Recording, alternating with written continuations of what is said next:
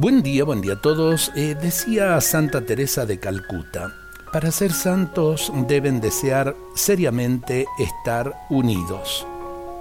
Santo Tomás de Aquino asegura que la santidad no es sino una resolución seria, un acto heroico del alma que se entrega a Dios.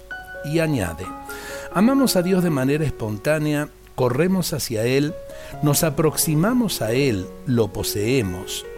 Nuestra voluntad es importante porque nos trueca en imagen de Dios y nos une a Él.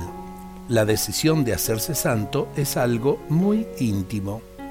Renuncia, tentaciones, luchas, persecuciones y toda suerte de sacrificios acechan al alma que ha decidido ser santa. Y Madre Teresa de Calcuta lo hace eh, hablando de su propia experiencia.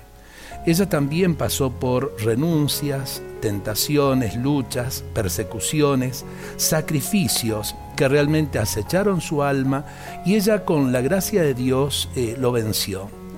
Ojalá que este llamado eh, a ser santos, que no es eh, hacer cosas extraordinarias y demás, sino vivir extraordinariamente lo de todos los días, ser responsable en nuestro trabajo, vivir la vida familiar como Dios quiere, y en definitiva eh, tratar de decirle un sí al Señor eh, en todo momento, hacer de nuestra vida un acto de servicio y de amor a los demás, sembrando esa presencia del Señor que todos necesitamos, como lo hizo Madre Teresa en su momento. Ella misma termina diciendo, la santidad no es un lujo de unos pocos, es un deber de todos, mío y de ustedes. Dios nos bendiga a todos en este día.